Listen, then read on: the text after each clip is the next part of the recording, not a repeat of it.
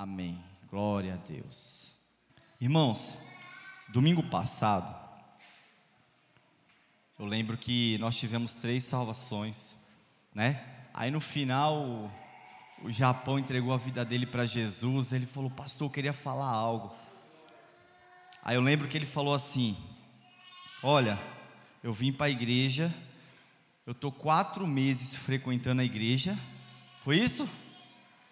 E eu falei para Deus que eu só ia entregar a minha vida para Jesus com mais ou menos um ano.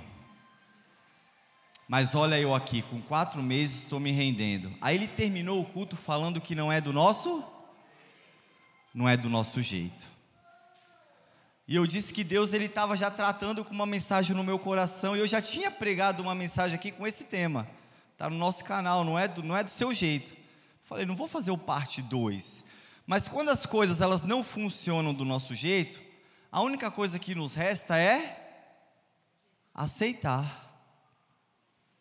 Então fala assim para o teu irmão, aceite o processo.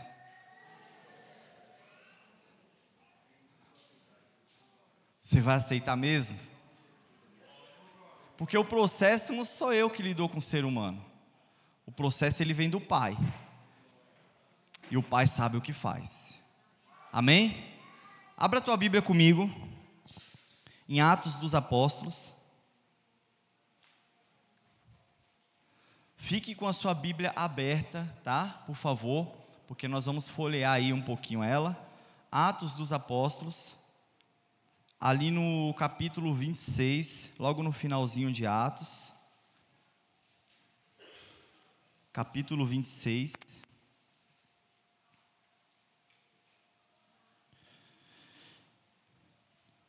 Versículo 14. Atos dos Apóstolos capítulo 26, versículo 14. Quantos acharam, dizem amém. Diz assim então a palavra do Senhor, acompanhe comigo. Dura coisa te é recalcitrar contra os aguilhões. Pastor, falou grego? Não, estou falando português. Eu vou ler numa outra tradução para que fique mais claro para você. Eu li na Almeida Revista e Corrigida, vou ler na NVT, diz assim o mesmo versículo: Não adianta lutar contra a minha vontade. Na Nova Almeida vai dizer assim: É duro para você ficar dando coices contra os aguilhões. Não é isso? A parte B. Desculpa, é a parte B. Eu esqueci de falar a letrinha B. Não é? É ou não é? Aceita o processo? Ó, e ó, presta atenção, só o cajé tá ligado, tá todo mundo dormindo, né? Que eu tô falando e ninguém tá acompanhando. Eu repreendo o espírito de sono no nome de Jesus. Vamos ler de novo então, a parte B do capítulo 26, versículo 14. Ó, oh, na, na Almeida Revista e Corrigida, dura coisa te é recalcitrar contra os aguilhões. Vou ler na NVT. Não adianta lutar contra a minha vontade. Para você que está com a nova Almeida, é duro para você ficar dando coices contra os aguilhões. Vou ler na NVI. Resistir ao aguilhão só lhe trará dor. Vou ler na NTLH não adianta você se revoltar contra mim. Agora, avança um pouquinho aí, vai no versículo 19. Olha o que Paulo diz. Assim, rei Agripa, não fui desobediente à visão? Preste atenção. Nós conhecemos a história de Paulo e de Saulo. É a mesma pessoa, tá? Deus ele não mudou o nome de Saulo para Paulo, mas sim ele tinha duas cidadanias, Saulo como judeu, Paulo como romano. E nós conhecemos muito bem essa história, mas quando a gente lê esse texto, tem algo que chama a nossa atenção, até porque muitas vezes ele passa despercebido, são palavras difíceis.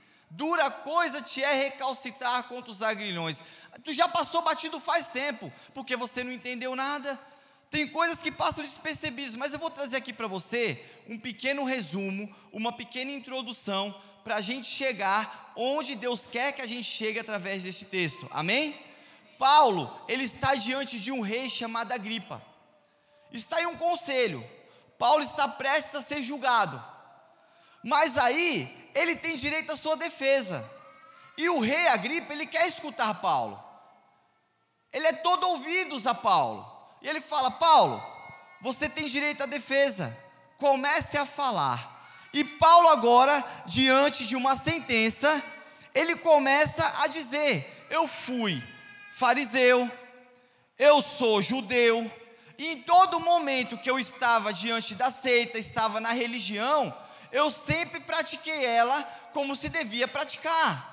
Paulo ele respeitava. Paulo ele estava junto diante da sua religião. Então ele sempre viveu de acordo com ela. Mas aí você vai ver que agora ele está sendo julgado. E ele está sendo julgado simplesmente porque ele tem uma esperança agora em um Deus que ele conheceu. Um Deus que promete algo aos seus antepassados. Mas preste atenção, porque Paulo ele não era santo.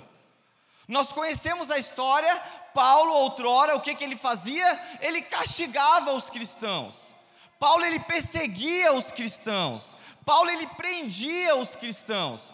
E toda vez ele pegava ali cartas com os chefes dos sacerdotes, ia atrás dos cristãos a fim de prendê-los, de castigá-los. E toda vez que um cristão ainda era condenado, Paulo, ele era a favor. Ele dava o seu voto a favor dos cristãos para serem mortos. Então Paulo ele prendia, Paulo ele castigava, Paulo ele perseguia os cristãos, mas a palavra de Deus vai nos dizer que em certa vez em uma de suas viagens no caminho de Damasco, no caminho para Damasco, Atos capítulo 9, a palavra vai dizer que por volta do meio-dia, uma luz, ela resplandeceu mais forte do que o sol, meu irmão. E ela agora começou a tomar conta de todos que estavam ao redor. E essa luz, dessa luz do alto, Paulo, ele escuta uma voz. Saulo, Saulo, por que me persegues?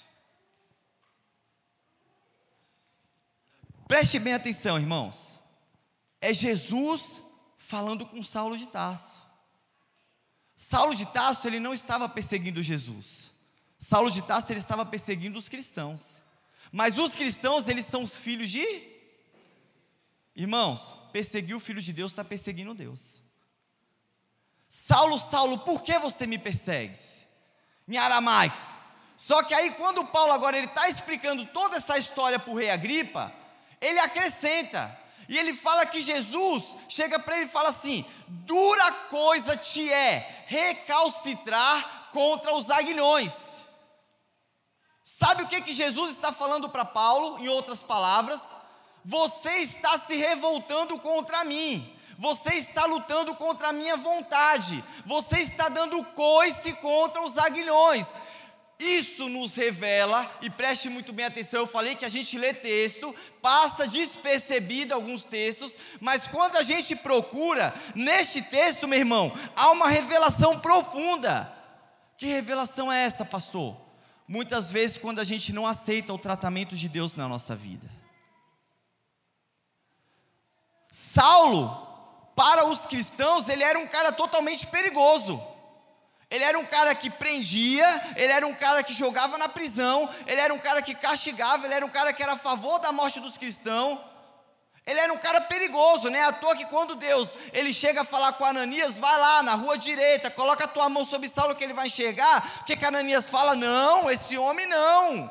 Esse homem não, esse homem é perigoso, esse homem ele vai me matar, ele persegue os cristãos.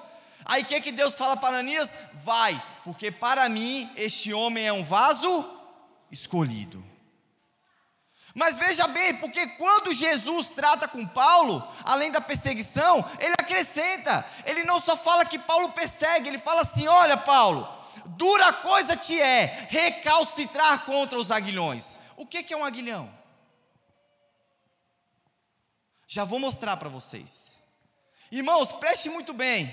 A palavra de Deus ela declara em Hebreus que o pai ele corrige a quem? Se está sem correção, não é filho, é bastardo. Se o pai corrige quem ama, a palavra de Deus está falando que o pai ele nos ama. Qual é o pai que não ama o filho, que não vai corrigir, que não vai exortar, que não vai repreender? De Hebreus está falando, é a palavra de Deus que está falando, não sou eu. Se eu estou sem correção, não sou filho, eu sou bastardo, mas nós somos filhos de Deus, por isso que o Pai nos corrige.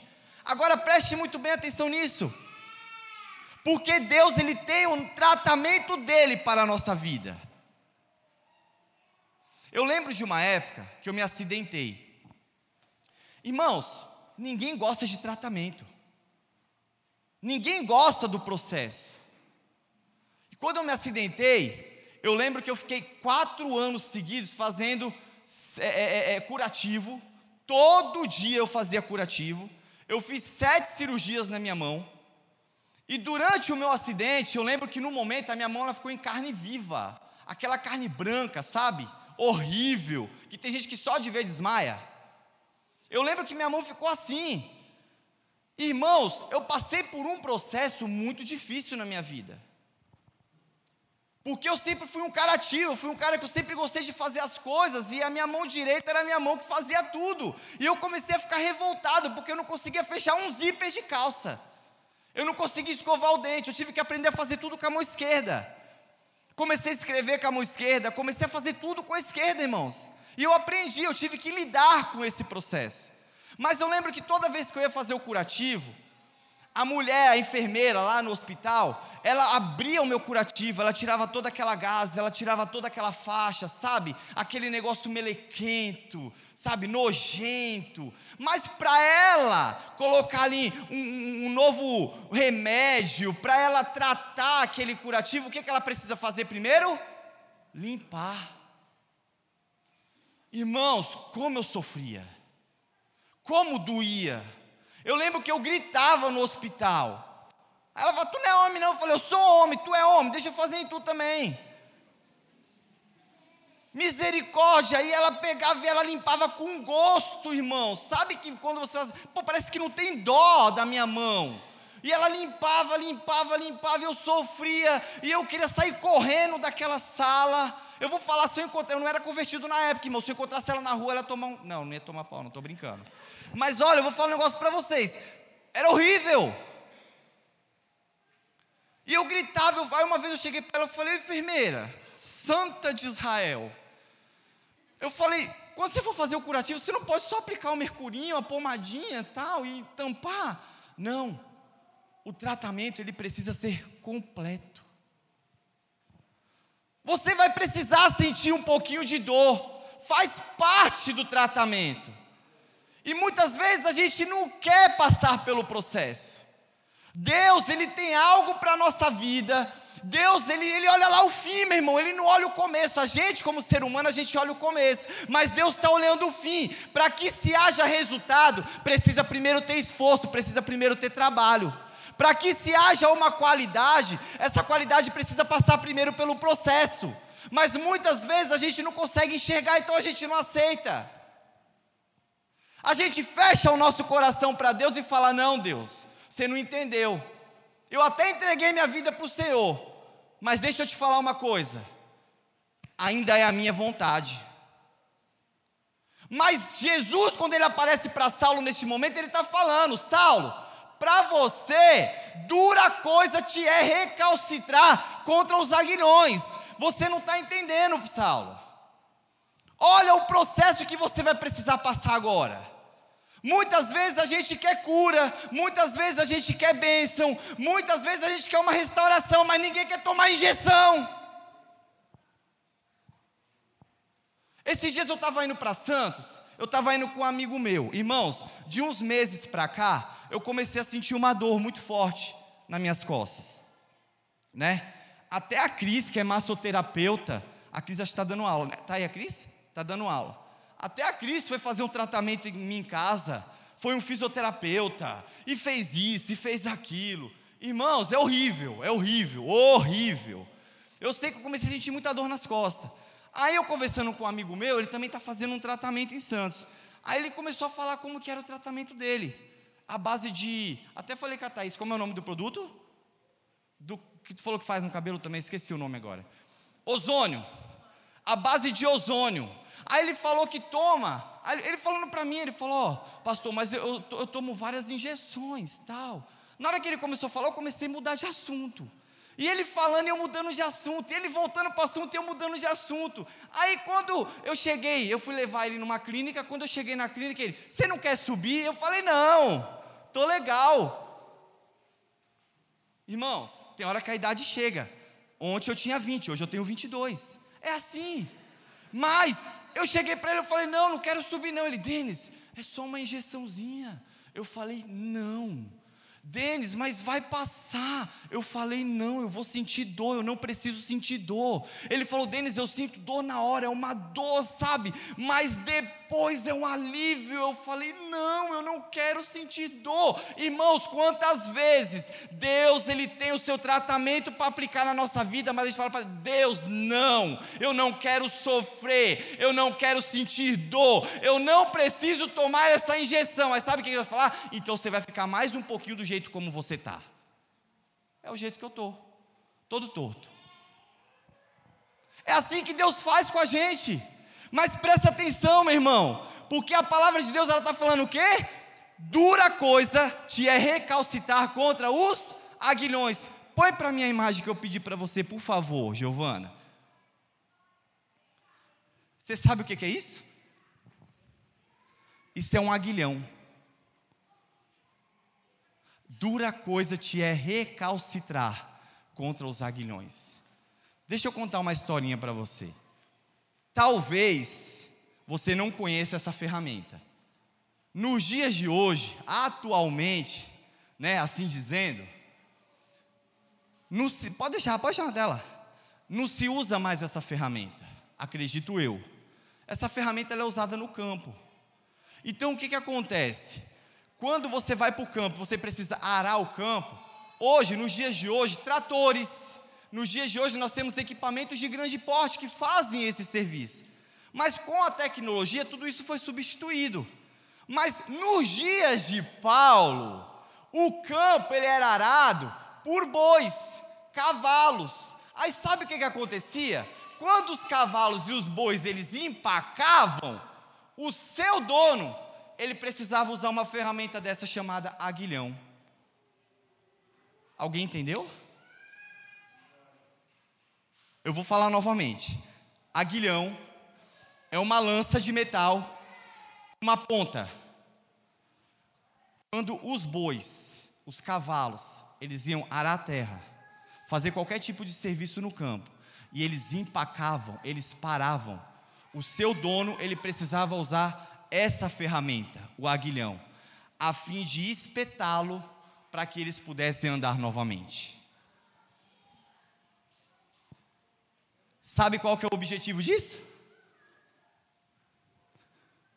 Incomodar, gerar um pouquinho de dor.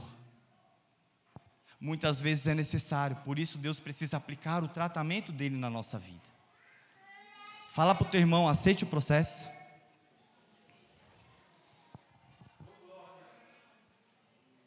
Geralmente, tem outra, não tem? Passa aí. Ó, é a mesma coisa. A outra acho que está mais clarinha, né? Pode deixar lá na tela a outra. Está mais clarinha. É para você gravar bem como que Deus trata a gente. Pastor, Deus trata a gente como animal? Não, mas muitas vezes a gente age como tal. Salmo 32, versículo 9. O que, que a palavra de Deus ela fala? Vamos ler, abre aí comigo. Salmo 32, versículo 9.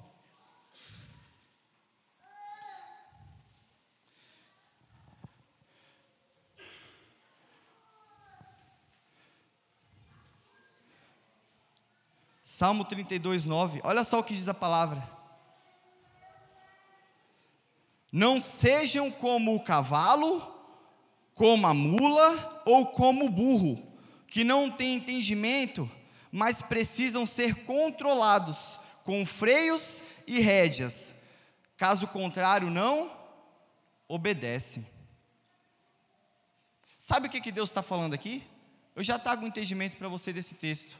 Mas muitas vezes, pode deixar a imagem, muitas vezes Deus ele precisa aplicar o tratamento dele na nossa vida através dessa ferramenta chamada aguilhão. Porque os animais na época de Paulo eram animais teimosos, eram animais obstinados. O que, que é obstinado? É, é, é um animal persistente, é um animal irredutível, é um animal inflexível. Então os seus donos, eles precisavam usar essa lança com a ponta afiada, a fim de quê? De tratá-los, a fim de fazer com que eles não empacassem, eles andassem novamente, para que eles não pudessem parar. Então o seu dono ia lá, ó, você vai me obedecer, ia lá espetava o animal com um aguilhão. E é essa analogia agora que Jesus está trazendo, quando ele fala com Saulo. Saulo, Saulo, tu por que tu me persegue? Dura coisa te é recalcitrar contra um aguilhão. Mas, pastor, eu já sei o que é um aguilhão. O que, que é recalcitrar? Falei que a gente estava falando grego. Recalcitrar, segundo o dicionário, é você não ceder. Recalcitrar é você resistir. Ou seja, vamos entender uma coisa então. Além dos cavalos, além dos bois, eles empacarem e serem espetados por um aguilhão, o que que acontecia? Eles recalcitravam, eles davam coice contra o aguilhão. Resultado? Mais dor. Vai se machucar. É assim que Deus faz com a gente. Por isso, muitas vezes, Deus precisa tratar com a gente dessa forma, porque tem área da nossa vida que a gente não permite Deus mexer. Ele não tem um acesso fácil para mexer. Então Deus ele quer aplicar o seu tratamento, aí ele vai lá e fala para você: não adianta lutar contra a minha vontade, a minha vontade prevalece, mas nós somos teimosos assim como os animais. Nós somos obstinados, nós somos irredutíveis, nós somos inflexíveis, nós temos o coração duro, irmãos, e fala: Não, Deus, aqui o Senhor não mexe. Aí Deus vai lá e dá uma espetada. Aí quando ele dá uma espetada, você começa a fazer o que? Recalcitrar, dar coice no espeto de Deus. Você começa a ir contra a vontade de Deus. Você começa a se rebelar contra Deus. E quando você se rebela contra Deus, Deus ele só está te dando um aviso. Não adianta ir contra a minha vontade, porque a minha vontade ela prevalece. Não é o que a gente quer, é o que Deus quer. A igreja está entendendo no nome de Jesus? Então, deixa eu trazer para você uma reflexão de um personagem bíblico que me lembra muito bem essa história. Jonas. Abra comigo a sua Bíblia no livro de Jonas.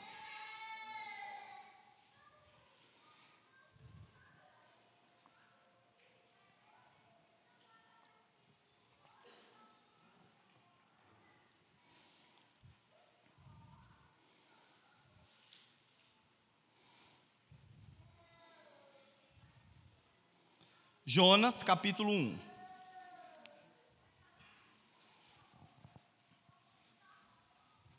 Acharam aí? Tá bem no, no meio do Antigo Testamento aí, vai passando os profetas maiores aí. Olha só, Jonas capítulo 1. Vamos ler aí o versículo do 1 ao 3. Olha o que, é que a palavra de Deus está falando. A palavra do Senhor veio a Jonas, filho de Amitai com esta ordem: vá depressa à grande cidade chamada Nínive e pregue contra ela, porque a sua maldade subiu até a minha presença. Detalhe, olha o que a Bíblia diz agora. Mas Jonas fugiu da presença do Senhor. Continua comigo aí.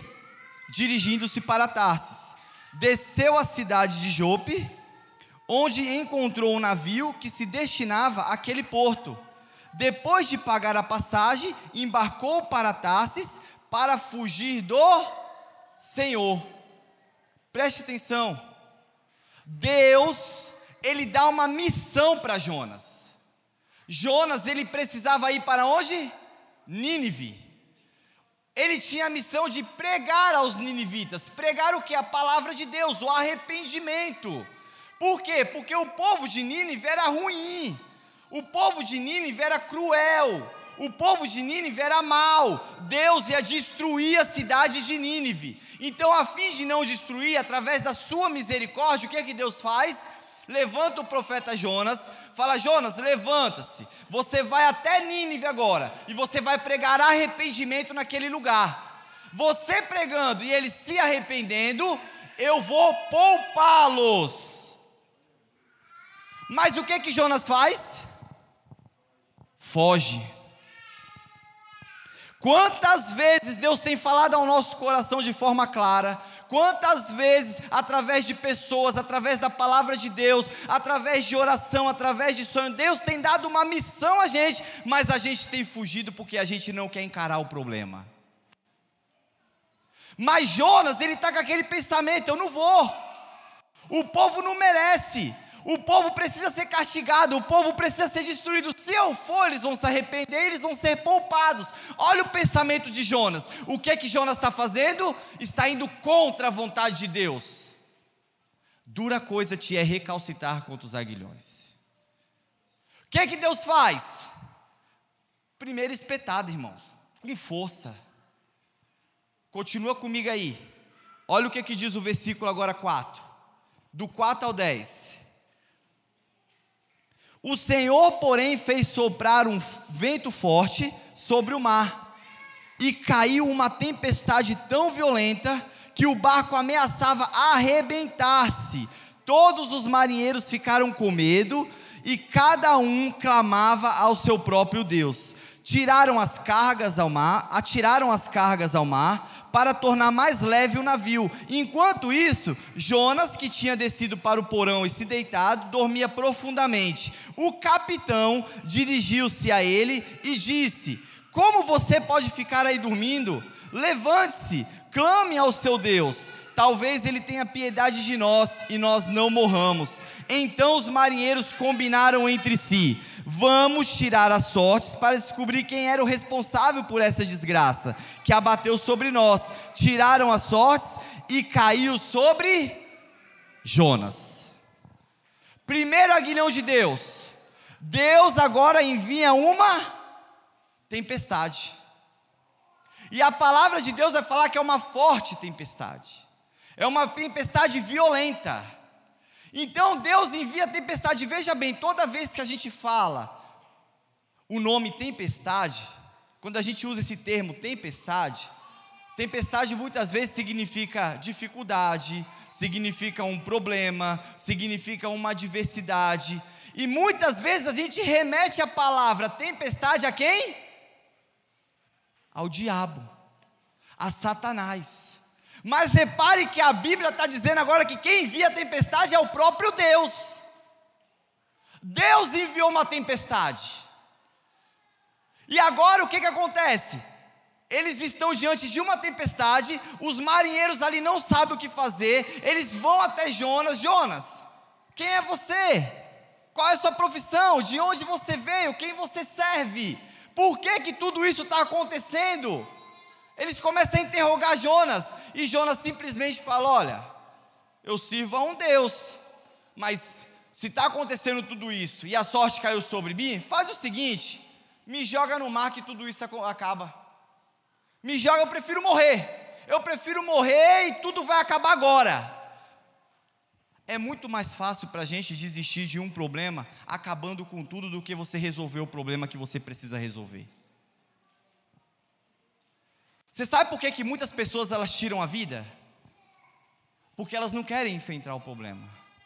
Eu sei que existe sim as doenças, talvez uma pessoa em depressão, né, passando por algum, algum problema aí, talvez é, é, que precisa de um tratamento com um psicólogo, um psiquiatra, alguma coisa parecida. Mas diante das situações que a gente trata, muitas delas não são doenças.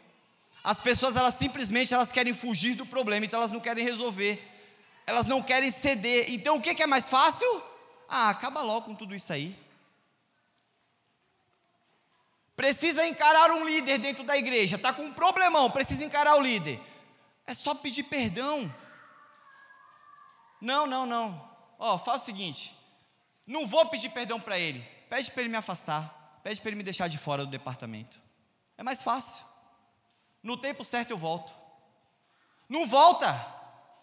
Sabe por quê? Sempre quando a gente foge do problema, o problema ele nos rodeia. Ele vai voltar a te encarar. É muito mais fácil. Mas a gente não, a gente quer fugir. Vamos acabar logo com isso. É o seguinte: me joga no mar. Me joga no mar que vocês vão sair são e salvos. Deus ele já deu uma guilhoada em Jonas. Ele mandou uma tempestade. Tá aqui a primeira guilhoada de Deus. Deus já deu uma espetada em Jonas, mas mesmo assim Jonas ele não quer ceder. Jonas ele está resistindo à vontade de Deus. Ele está sendo contrário à vontade de Deus. Ele está lutando contra a vontade de Deus, porque ele quer fazer aquilo que ele quer, não o que Deus quer. Então Jonas agora chega e fala: Bom, eu prefiro morrer. Me joga no mar, acaba com tudo isso. Vocês vão seguir viagem e muitas vezes, quando acontece isso na nossa vida, a gente acha que a gente, ah, eu vou orar, eu vou jejuar, eu vou repreender. Não, irmãos, não tem solução. Deus sabe o que está fazendo. Quando é tratamento dele, quando é ele que está aplicando para que você passe pelo processo, só há uma coisa a fazer: é se arrepender e obedecer à voz de Deus. Não existe uma outra escapatória. Para a guilhoada de Deus não tem escapatória. Ou você cede, ou você fica todo arrebentado.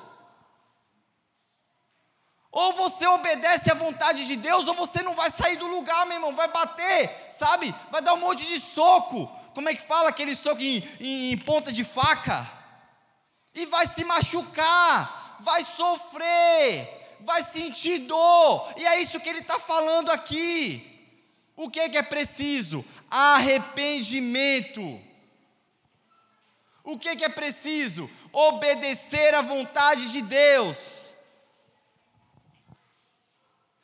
Repare, enquanto Jonas ele não se posiciona, a tempestade ela fica cada vez pior.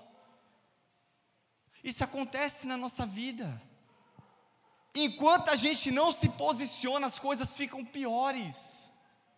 Enquanto a gente não se decide, as coisas elas pioram. Enquanto a gente não aceita o processo, a gente não aceita o tratamento de Deus, as coisas pioram. Aí quando piora, a gente vai reclamar para Deus, mas Deus já está trabalhando. A gente que não está enxergando, porque Deus ele conhece o fim, meu irmão. Mas como é difícil para a gente entender isso. Quando Jesus ele chega para Saulo e fala, dura coisa te é recalcitrar contra os aguilhões, Jesus não está falando para qualquer um, Jesus está falando para o cara que conhecia. Ele era um mestre, ele era um fariseu, ele entendia de lei, ele era um conhecedor, ele não era qualquer pessoa leiga. E Jesus está simplesmente usando esse termo com Saulo. Não adianta, Saulo, não é da tua vontade, para de querer fazer a tua vontade, faça a minha vontade.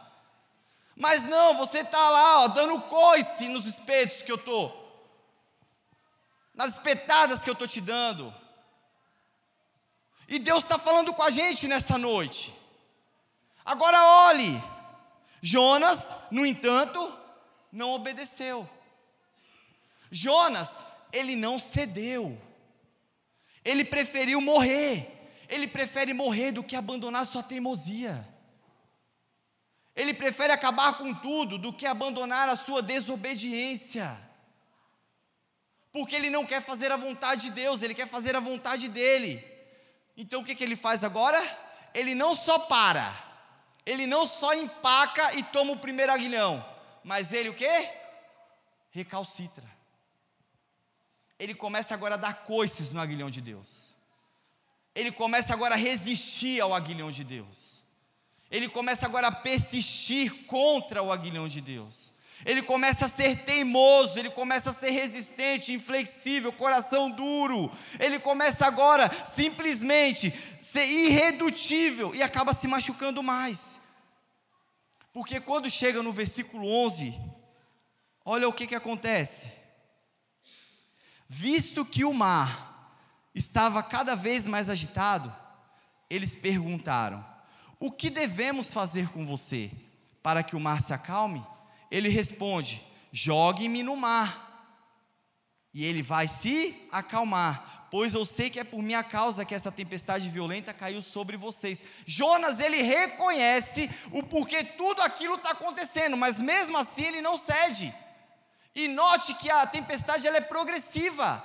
Quanto mais os marinheiros ele tentam remar para chegar em terra firme, você vai ver que o mar ele fica mais bravo. O mar fica mais violento. Eles estão remando, eles querem chegar a um destino. E o mar, a situação do mar, ela vai piorando. Você vai vendo isso. Por quê? Porque Deus ele tem seu aguilhão, meu irmão. E toda vez que ele tem o seu aguilhão, ele vai usar para conosco, ele vai usar na nossa vida, nas áreas que ele pretende usar para que a gente venha mudar.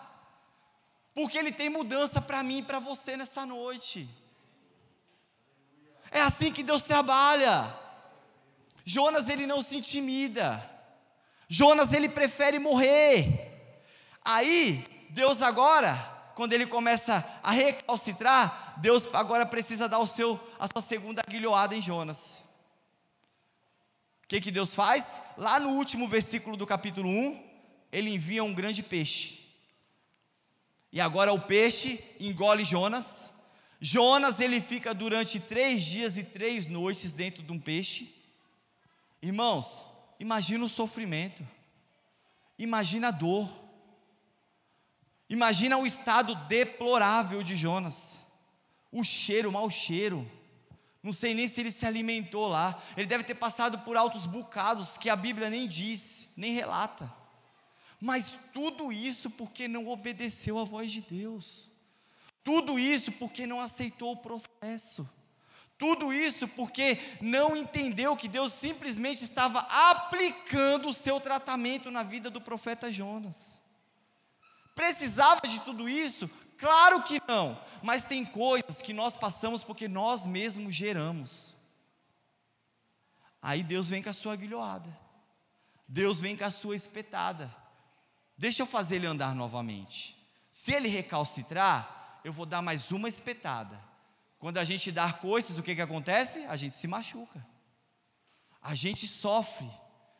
E muitas vezes a pessoa, ela só se rende depois das aguilhoadas, porque está sofrendo, porque está na dor. Ah, não, agora eu não aguento mais, eu preciso me render. Foi o que aconteceu com Jonas. Após a segunda espetada, após a sua segunda aguilhoada, o que, que acontece? Ele cede. Aí ele faz uma oração no capítulo 2. E ele começa a orar a Deus e ele fala: Deus, agora eu vou te obedecer. Eu vou levar a mensagem a Nínive. E deixa eu falar uma coisa: toda vez que a gente se arrepende, e toda vez que a gente obedece à vontade de Deus, aceitando o seu tratamento e o processo que Ele tem para a nossa vida, os aguilhões, eles cessam. Sabe o que eu estou querendo dizer com isso? Que agora Deus, Ele pega e faz com que o grande peixe vomite Jonas em terra firme. Jonas ele entendeu que ele precisava pregar a mensagem a Nínive. Jonas agora vai até os ninivitas. Jonas ele leva a palavra de Deus, ele leva o arrependimento. Quando ele chega naquele lugar e ele prega a palavra de Deus, o que que acontece? Os ninivitas eles se arrependem e Deus deixa de destruir a cidade todos eles são poupados. Simplesmente porque Jonas, ele obedeceu à vontade de Deus. Cessaram os aguilhões. Mas repare, Jonas ele obedece, mas ele não obedece de coração. Porque na verdade, o que Jonas queria era que aquele povo morresse. O que Jonas queria era que aquela, aquela cidade fosse destruída. Muitas vezes a gente quer que as coisas sejam da nossa forma. Muitas vezes a gente quer que as coisas sejam da nossa maneira. Muitas vezes a gente age com atitudes egoístas carnais, centrados somente naquilo que a gente pensa ou naquilo que a gente quer. Aí Deus ele precisa dar uma guilhoada. Porque Deus vai falar assim: não é da forma como você quer, é da forma como eu quero. Os planos de Deus, eles são perfeitos, e não os meus planos. Já disse aqui, Deus ele olha lá na frente. Deus ele sabe o fim. E a gente passa pela escola. A gente tem a lição de casa. E muitas vezes a gente finge que a gente não aprendeu ou a gente esquece. Aí o que que acontece? Eu fiz, eu até obedeci, pastor. Mas não foi de coração não. O que a gente não sabe é que o ser humano ele não conhece o coração, mas Deus conhece. O que que Deus faz? Vem com a terceira guilhoada. Basta, irmão. Já foi uma, já foi a segunda, agora a terceira? é para mim é alguém que gosta de sofrer, é alguém que gosta de sentir dor, é alguém que não quer sair do estado em que se encontra, é alguém que não se decide, é alguém que não se posiciona. Então Jonas era para ter aprendido a lição. Mas o que, que ele faz? Quando Deus pergunta para Jonas sobre a tua ira, lá no capítulo 4 de Jonas, depois você lê, Deus chega para Jonas e fala: Jonas, por que, que você está bravinho? Você não tem razão para você ficar furioso. Porque Jonas não queria levar a mensagem. Ele levou depois da segunda agulhoada, depois da segunda espetada. De tanto recalcitrar, ele foi sofrendo, foi sentindo dor, ele teve que ceder, mas ele não queria, ele não foi de coração. Então agora ele fica bravo, ele sai remoendo a sua bronca. Aí Deus fala: Ah, quer jogar duro? Eu sei jogar duro. O que, que Deus faz agora? Jonas, é o seguinte. Presta atenção. Deus, ele faz assim. Sabe quando você provoca uma criança que você dá um pirulito para ela e toma de volta? Aí a criança fica brava. Deus, ele chega para Jonas ele faz a mesma coisa, ele dá algo para mais tarde tirar. Jonas senta, Deus faz diante de um dia uma planta crescer. Essa planta ela provoca uma sombra para Jonas. Ela cresce numa velocidade absurda, depois você lê lá no capítulo 4. Para Jonas aquilo era um milagre. Jonas ele agora fica contente, ele fica alegre e ele acha simplesmente que ele está vencendo o jogo ou que Deus está paparicando ele. Mas aí o que, que acontece? De repente, Deus vai lá e manda um bicho, um verme. Esse verme ele vai lá, come toda a planta, a planta seca. E agora Jonas fica bravo. Deus manda a terceira guilhoada, a terceira espetada na vida de Jonas. Ele dá e retira, e Jonas fica bravo, porque Jonas agora fica indignado com Deus. Como você pode colocar e você tirar? Era como se Deus falasse assim para ele: Jonas, você está irado por causa de uma planta que secou, e você não chorou, você não ficou irado por causa dos ninivitas que eu ia destruir. Irmãos, muitas vezes a gente fica triste, a gente chora, porque a gente perde um animalzinho de estimação, a gente chora porque a gente perdeu um objeto na nossa casa, mas quem é que chora por alguém que não conhece a Deus? Era isso que Deus estava tentando falar com Jonas. Você entende, Jonas? Eu precisei te dar a terceira espetada para você não empacar, para você não parar. Eu precisei te dar a terceira aguilhoada porque você estava indo contra a minha vontade. Você estava recalcitrando, Jonas. Mas preste bem atenção, Jonas, porque é a minha vontade que prevalece. Nós, filhos de Deus, nós precisamos ser submissos ao Pai. Nós precisamos fazer que nem Jesus. Jesus ele foi lá no Getsemane e ele orou: Pai, seja feita a tua vontade e não a minha vontade. Pai, faça como tu queres e não como eu quero. Esse precisa ser o nosso coração. Mas muitas vezes não, a gente acha que eu sou duro na queda. Deixa eu falar o que, que Deus faz com quem é duro na queda. Ele coloca um freio, ele coloca uma rédea, ele trata realmente que nem um animal que está dando coice. Porque o animal é teimoso, porque o animal é irredutível, não se entrega, não obedece. Então o que, que Deus faz? Trata com uma rédea, com um freio. Tem que ser na marra, irmãos. Tem que ser coisa que tem que ser na marra. Então Deus leva, Deus vai levando, Deus vai dando corda. A pessoa vai recalcitrando, tá tomando a guilhoada, e ele tá lá, ele tá deixando, ele só vai espetando, só vai, é só um incômodozinho, é só uma dorzinha. É só um sofrimentozinho, até a pessoa se render. Sabe por quê? Sabe o que, que acontece agora? Quando você lê o último versículo do livro de Jonas, você vai ver que é Deus falando por último e não Jonas. Isso significa que Jonas ele parou de retrucar. Jonas ele se rendeu e ele começou a entender quem ele era em Deus. Nós precisamos ter esse entendimento. Após a terceira aguilhoada, Jonas ele se rende.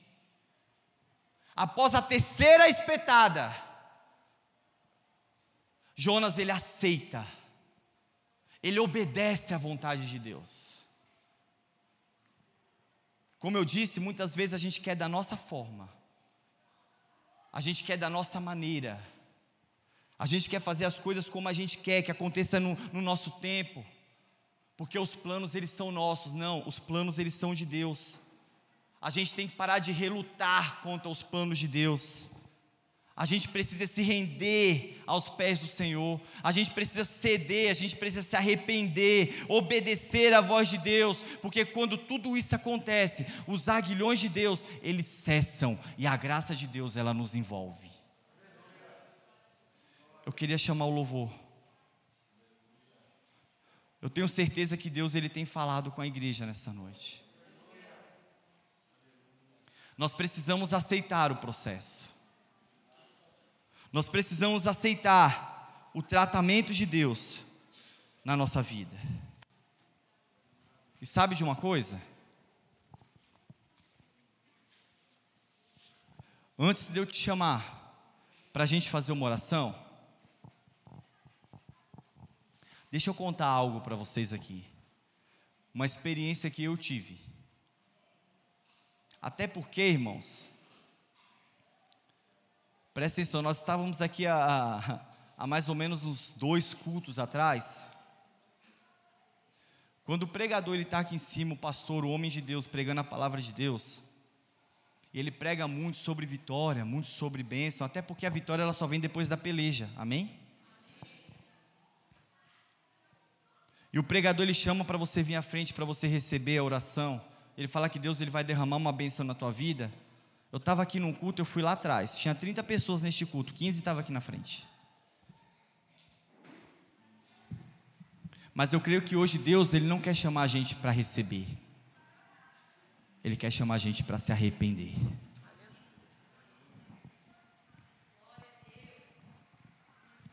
Nós vamos orar. Fique de pé no nome de Jesus.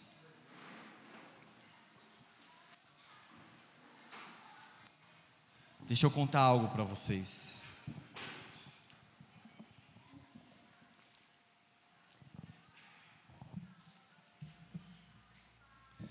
Eu lembro que mais ou menos, vão fazer cinco anos, né? A gente está aqui quatro anos e meio.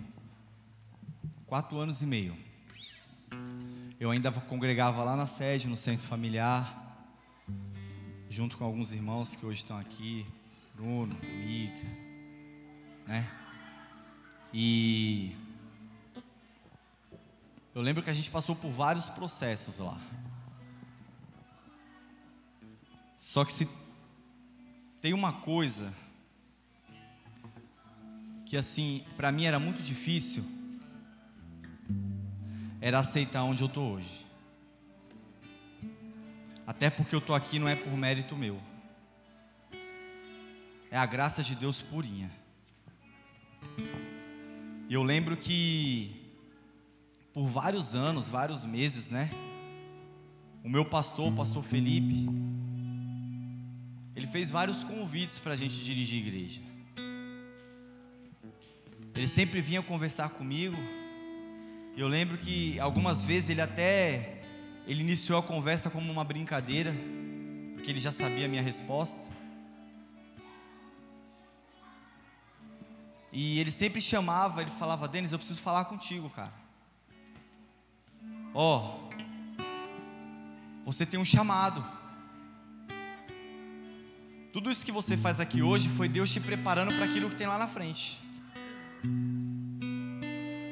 Falou: Você e a Vanessinha hoje, vocês fazem um trabalho muito bom aqui na igreja. Mérito do Senhor, repito.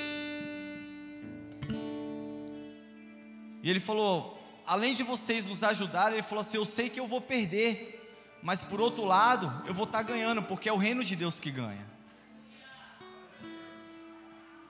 Ele falou: Cara, vocês precisam sair abalar esse inferno. E Deus ele tem grandes coisas para você. Só que quando a gente pensa em grandes coisas, a gente pensa muitas vezes num bem material, a gente pensa no, no nosso financeiro. Essa é a nossa realidade. E ele falava, Denis, Deus vai te abençoar muito, cara. Você não tem ideia do trabalhar de Deus na sua vida. E eu não tinha ideia mesmo. E por várias vezes ele fez esse convite. Tem uma igreja te esperando. E eu sempre lutando contra a vontade de Deus. Pastor Felipe ele ouviu muitos nãos, meu. Mas não foi um não de rebeldia porque eu não obedecia ao meu pastor. Muito pelo contrário. Muitas coisas a gente não vai e a gente não faz. Não é porque a gente está indo contra Deus. A gente não vai, a gente não faz porque sabe que Deus ele vai aplicar o tratamento dele na nossa vida. E era esse tratamento que eu não queria. E diante de um tratamento desse que a gente sabe como que é o processo lá na frente, ninguém quer passar, irmãos. Ninguém aceita. Aí a gente fecha o coração. A gente se torna realmente uma pessoa teimosa, uma pessoa irredutível uma pessoa inflexível. E eu lembro que quantas vezes ele chamou na sala, ele conversou comigo, até que chegou 2017.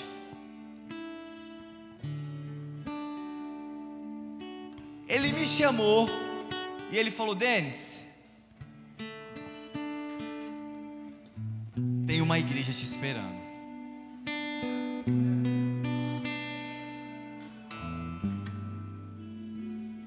Ele falou: Você aceita o convite de ir lá para a Vida Nova do Jardim São Francisco? E eu lembro que nesse dia eu não disse não para ele. Lembro que nesse dia eu falei para ele: Eu vou orar. Ele, como assim, Eu falei: O senhor orou, Deus falou contigo, mas não falou comigo. Já basta as aguilhoadas de Deus, eu ainda continuo recalcitrando. E eu falei, eu vou orar. E eu cheguei em casa, eu conversei com a minha esposa, com a Vanessinha. Mas sabe quando você começa a orar, você começa a apresentar a Deus tudo aquilo que Ele já tem para a sua vida, e Deus começa a transmitir uma paz no seu coração? E Deus já foi trabalhando, porque eu lembro que antes a gente já estava conhecendo alguns irmãos da igreja, a Raíssa já estava estudando comigo lá no centro familiar, fazendo curso comigo. Eu já estava conhecendo o Alan. O Alan também começou a estudar lá. E a gente foi conhecendo as pessoas, convivendo. Aí o pastor da antiga igreja aqui, ele chamou a gente para participar de um encontro de casais. Aí depois ele chamou eu vim para pregar uma palavra aqui. Então assim, tudo foi se encaixando. A gente não entende, mas Deus ele tem o trabalhar dele. Eu não queria vir, não era porque simplesmente eu estava indo contra Deus, contra o meu pastor, contra a minha família, contra a minha esposa, contra os irmãos da igreja. Eu não queria porque eu não queria o tratamento de Deus. Mas aí quando a gente aceita o processo, quando a gente se rende, quando a gente cede, a gente começa a entender que os aguilhões de Deus eles cessam. E deixa eu te falar uma coisa, meu irmão. Para tudo na vida existe um tratamento. O tratamento pode ser por uma situação negativa como para uma situação positiva. O tratamento ele pode trazer dor, mas ele também pode trazer crescimento, porque existem dores que nós vamos passar que vão gerar crescimento na nossa vida. Entenda isso no nome de Jesus. Mas eu aceitei, eu parei de resistir. Eu falei: chega, Deus eu estou em tuas mãos, eu estou indo, com muito medo, mas eu estou indo. Eu vou encontrar um povo lá, um povo de Deus. Eu vou encontrar um povo que coloca a mão no arado. Eu vou encontrar lá irmãos, sabe, que realmente oram, irmãos que trabalham, irmãos que servem a Deus. Mas nós vamos encarar, porque nós vamos fazer tudo isso junto, Deus. O importante é não parar. O importante é não empacar. Porque senão vai vir a espetada, vai gerar dor, vai gerar incômodo, vai sofrer à toa. Mas Deus, quando Ele nos chama, Ele chama porque Ele sabe o que Ele está fazendo. E deixa eu te falar uma coisa, meu irmão. Eu preciso que você saia deste culto entendendo isso. Deus, Ele é perfeito. Por mais que você não entenda as circunstâncias de como Ele trabalha, Deus, Ele não erra. Deus, Ele não falha. Deus, Ele é imutável, meu irmão. Não queira trabalhar da sua forma. Não queira trabalhar da sua maneira. Entregue tudo nas mãos de Deus. Deixa que Ele faz por você. Ele vai trabalhar por você. Ele vai atingir níveis que você mesmo vai se superar. Porque nós precisamos confiar na palavra dEle. Assumir uma igreja é fácil? Sim ou não? Sim ou não? Mas sabe o que, que a palavra de Deus fala? Que uns plantam, outros regam, mas Deus é quem dá o crescimento.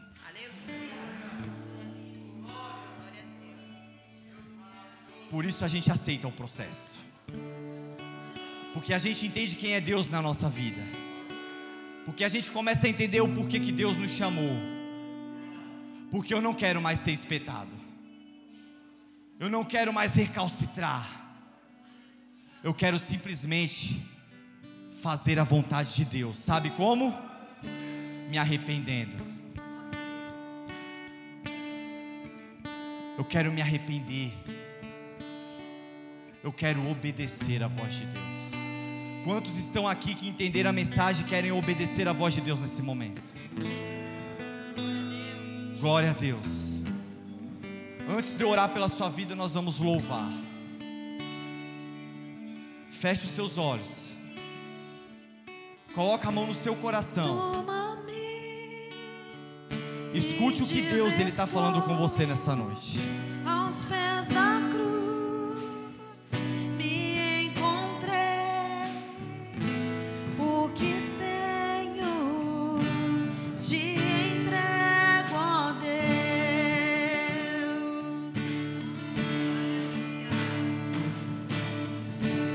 aqui.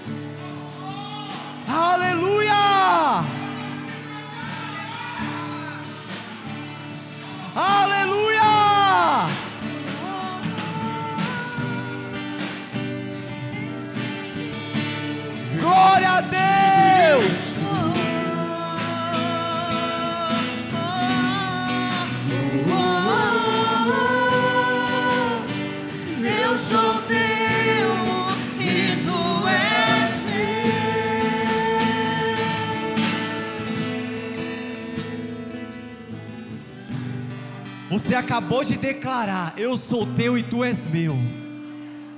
Você acabou de declarar que rendido você está. Você acabou de declarar com seus lábios e com seu coração e com seu entendimento, meu irmão. Você não está fazendo simplesmente algo que você quer, mas eu creio que neste momento o Espírito Santo de Deus ele está te tomando.